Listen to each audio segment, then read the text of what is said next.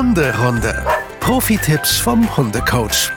Herzlich willkommen zur ersten Hunderunde. Lisa, wir hatten uns zwar vorhin schon mal begrüßt, aber weil es auch unhöflich ist, einfach jetzt so einzusteigen, mache ich es doch einfach nochmal. Hallo Lisa. Hallo. Lisa, du bist Hundetrainerin, für die, die es noch nicht wissen, von der Hundeschule Hundeglück in Hannover. Wir sind gerade unterwegs auf einer Hunderunde. Ja. Sinnvollerweise machen wir das nicht alleine, sondern du hast auch die Protagonistin in deinem Leben Ja. mit dabei. Genau. Magst du die mal kurz vorstellen? Ja, das ist meine fast zehnjährige alte Malinois-Hündin. Sie heißt Nala, ist ein belgischer Schäferhund, ist rehbraun und hat meiner Meinung nach die schönsten Augen. Weiß dein Mann das? Ja, das müssen wir jetzt nicht so laut sagen. Okay. Äh, was mich interessiert, weil es ja auch das Thema der heutigen Episode ist, welcher Hund passt zu mir? Wie hast du gemerkt, dass Nala der Hund ist, äh, der zu dir passt? Ja, ich glaube, wie das fast jeder macht. Am Anfang hat man sich vielleicht eine Checkliste gemacht und habe dann so Sachen abgewogen, habe Sachen für mich festgestellt, was man so erwartet. Mhm. Und darüber, glaube ich, findet jeder so irgendwie seine Linie und den Hund, der vermeintlich gut zu einem passt. Ist jetzt vielleicht schon ein bisschen her, aber kannst du dich noch erinnern, was du da so draufgeschrieben hast? Ja, um ehrlich zu sein, habe ich drauf geschrieben, wie soll mein Hund aussehen? Also was, Klingt jetzt erstmal ein bisschen oberflächlich, finde ich. Entschuldige, will dir da nicht zu nahe treten, aber ist es vielleicht auch, aber ich glaube, genauso wie Menschen kommen Hunde einen auch übers Äußerliche näher und man Ja. findet Hunde vielleicht sympathisch oder nicht sympathisch. Was natürlich noch drauf stand, Ja.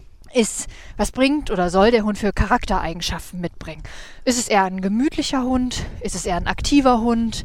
Soll er mich begleiten auf der Arbeit? Soll er mich vielleicht als Sportpartner oder Partnerin begleiten? Ist es vielleicht eher ein Familienhund?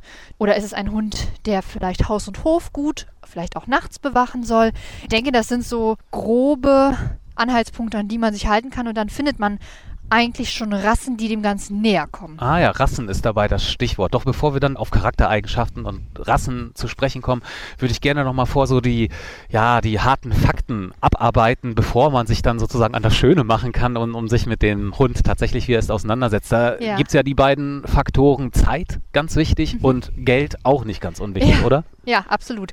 Ein Hund kostet Geld, das ist einfach so. Der Hund kostet Geld in der Erstanschaffung, Ja.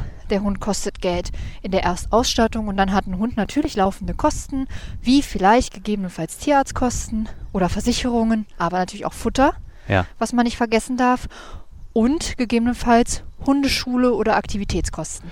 Können wir das vielleicht mal, ich weiß, das ist schwierig im Einzelfall, aber damit man so ungefähr eine Richtschnur im Kopf hat, ein bisschen beziffern, was das bedeutet, Anschaffungskosten auf der einen Seite und laufende Kosten auf der anderen Seite. Ja, also es kommt ein bisschen drauf an. Ein Tierschutzhund oder ein Tierheimhund, die sind von der Erstanschaffung nicht ganz so intensiv wie ein Hund, der direkt vom Züchter kommt. Wenn man das jetzt mal monatlich runterbricht, kommt es immer noch drauf an, hat man einen großen oder einen kleinen Hund. Warum ist das so? Ein großer Hund frisst mehr als ein kleiner Hund, Ja. deswegen hat man da einfach schon mehr Ausgaben. Ich denke, man kann so zwischen 100 und 250 Euro sollte man einrechnen. Im Monat jetzt an laufenden Kosten Ja, und genau. Anschaffungskosten. Ähm, Also vom Züchter, wie gesagt, kommt ein bisschen auf die Rasse Ja. drauf an. Es gibt einfach so Moderassen, die sind teurer. Es gibt Rassen, die so von, will von bis. keiner. Von 1000 bis 3500. Aber es geht tatsächlich bei 1000 dann erst los. Nicht erst, aber mittlerweile würde ich sagen, die meisten guten Züchter, die einen guten Stammbaum vorlegen können, haben einfach ihren Preis und der natürlich auch berechtigt ist. Ähm, ich habe ja auch Erfahrung mit Hunden, ist leider schon eine Weile her, aber wir in der Familie hatten mehrere Hunde und da bin ich mir ziemlich sicher, dass wir da seinerzeit keinen Cent für bezahlt haben oder Pfennig, weil das waren Mischlingshunde, die irgendwo vom Bauernhof kamen, wo die Schwangerschaft oder äh, Trächtigkeit, glaube Ja, ich, ist besser, ne? Wo die Trächtigkeit der Hündin jetzt auch nicht unbedingt geplant war und die froh Mhm. waren, das in liebevolle Hände abgeben zu können. Ja, ist das klar. heute nicht mehr so? Das gibt es natürlich immer wieder. Man muss einfach nur darauf achten, was will man selber, welche Anforderungen stellt man und was ist man bereit auszugeben. Zeit und Geld, über Geld hatten wir gesprochen. Zeit, denke ich, eine schwierig zu beantwortende Frage. Wie Absolut. viel Zeit braucht mein Hund, um dass ich ihm auch gerecht werden kann? Ja, ich glaube, das ist wirklich schwer zu beantworten. Ein Hund braucht Zeit, weil er Aufmerksamkeit braucht, um mit ihm Gassi zu gehen. Hm, wie lange geht man Gassi? Das lässt sich schwer beantworten. Kleinere Hunde, ältere Hunde brauchen weniger Zeit als Hunde, die viel Kraft haben und damit mehr Zeit brauchen, um sich auszupowern. Grundsätzlich würde ich sagen, Eine aktive Hundezeit, sprich Futter geben, Streicheinheiten, Spielen, Ja. Erziehung, Spazieren gehen, sollte man so bei vier Stunden am Tag setzen. Pi mal Daumen. Damit kann man doch arbeiten. Ja. Gut. Kommen wir vielleicht nochmal kurz zu dieser Liste, von der wir eingangs gesprochen haben. Da gibt es ja enorm viele Sachen, die da so auf der Checkliste stehen können. Ne? Also angefangen von der, von der Wohnsituation, Familiensituation, habe ich Kinder, ja, nein. Wie groß muss der Hund sein? Wie alt auch, woher kommt der Hund vor Ja. allen Dingen? Ne? Will ich den als Welpe oder will ich tatsächlich einen älteren Hund? Wie nähert man sich diesem ganzen großen Komplex da irgendwie sinnvollerweise an? Ach, das ist eine sehr, sehr komplexe Frage. Ich bin ja froh, dass ich sie nur stellen muss und du sie beantworten. Ja, wie gesagt, ich würde tatsächlich über eine Checkliste gehen und genau Ja. das aufschreiben, was einen beschäftigt, was die Voraussetzungen sind, die ich selber mitbringe und die dann kompatibel mit dem Hund irgendwie in Verbindung zu bringen. Was drauf gehört ist, wie lebe ich? In einer Wohnung, in einem Ja. Haus? Habe ich einen Garten? Habe ich keinen Garten? Was bringe ich selber mit? Bin ich sportlich? Fahre ich gerne Fahrrad? Gehe ich gerne laufen? Bin ich viel gerne draußen oder sage ich, ja, draußen ist in Ordnung, aber ach, ich, mehr als vielleicht anderthalb Stunden am Tag muss es jetzt auch nicht sein. ja. Das sind ja schon mal so Punkte, die kann man super gut abarbeiten. Und dann, wie soll mein Hund aussehen? Brauche ich viel Fell?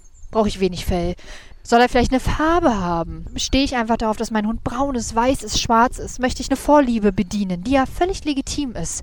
Und ich denke, wenn man da schon so Haken hintermachen kann, dann kann man das Ganze schon langsam mal zusammenführen und dann gibt es am Ende vielleicht eine Handvoll Hunderassen, an denen man dann auswählen kann. Ich weiß ja von dir, du wohnst in einer, in einer Stadtwohnung, jetzt auch nicht Parterre, sondern ein bisschen, bisschen höher gelegen. Ja. Hast auch keinen eigenen Garten, aber hier Nala, die hier gerade fleißig am Rumschnüffeln ist, äh, ist ein relativ großer Hund. Ja, ich dachte eigentlich immer, das würde sich irgendwie ausschließen. Das denkt man und ich will auch gar nicht sagen, dass es das tut oder nicht tut.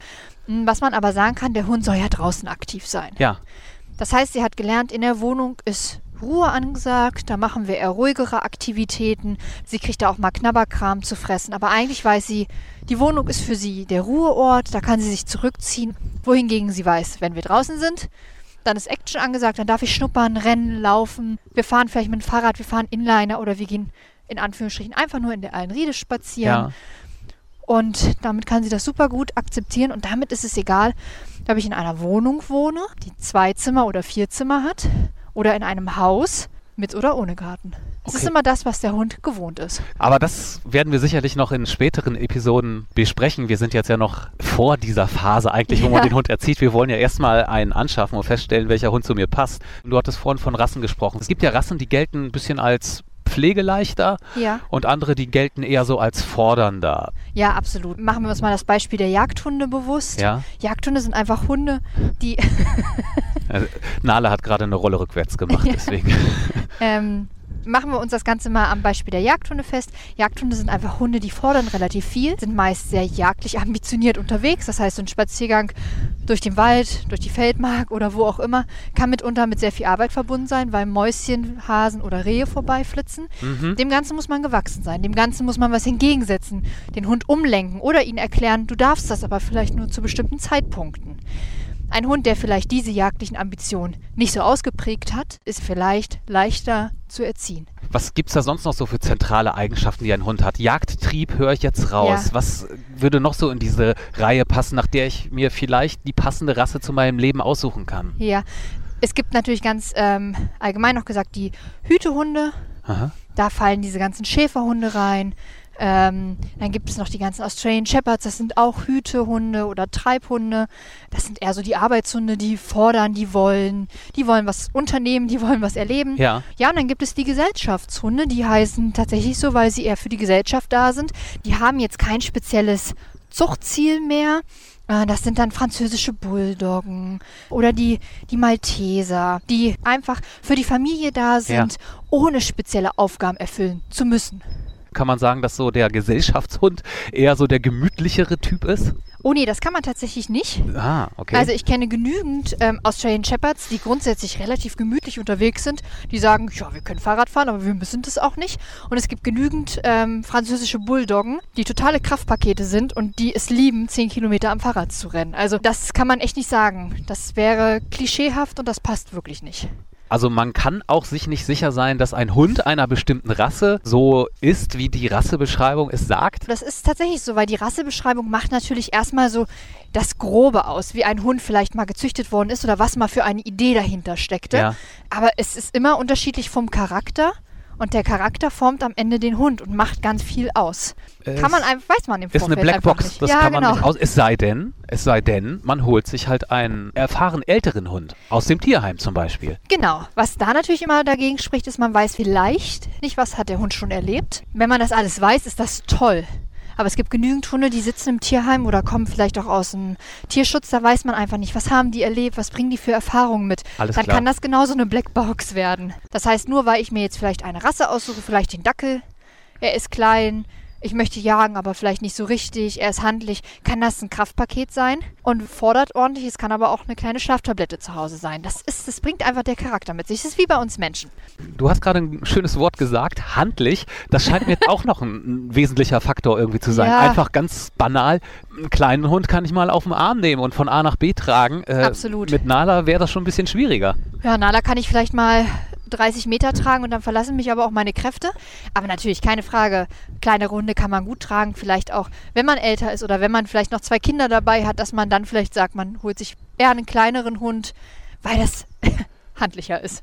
Ist es dann so, dass Leute auch vielleicht schon mit dieser Frage dann auch zu dir kommen, also zur Hundetrainerin gehen, obwohl sie noch gar keinen Hund haben? Ja, absolut. Also es gibt immer wieder Anfragen mit, ich habe diese Idee, passt das denn? Und dann geht man die Ideen durch, schlägt vielleicht drei, vier Hunde vor, die man sich als Hundetrainer gut vorstellen kann, die vielleicht so in die Beschreibung passen.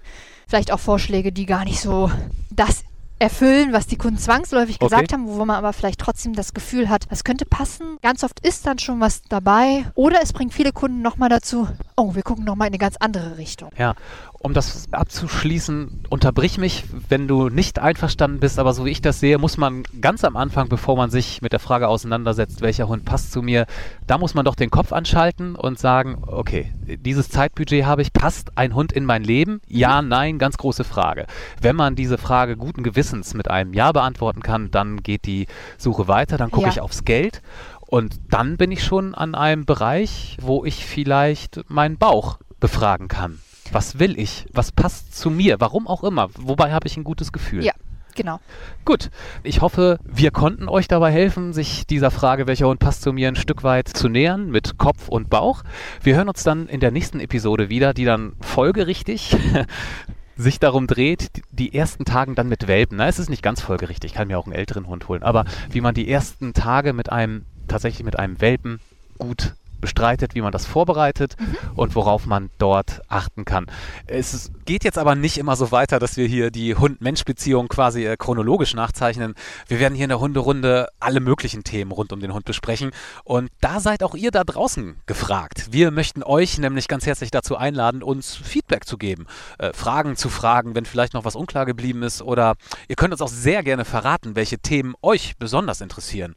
Dafür haben wir erstmal eine Mailadresse eingerichtet und die lautet podcast.antenne.com. Nochmal zum Mitschreiben.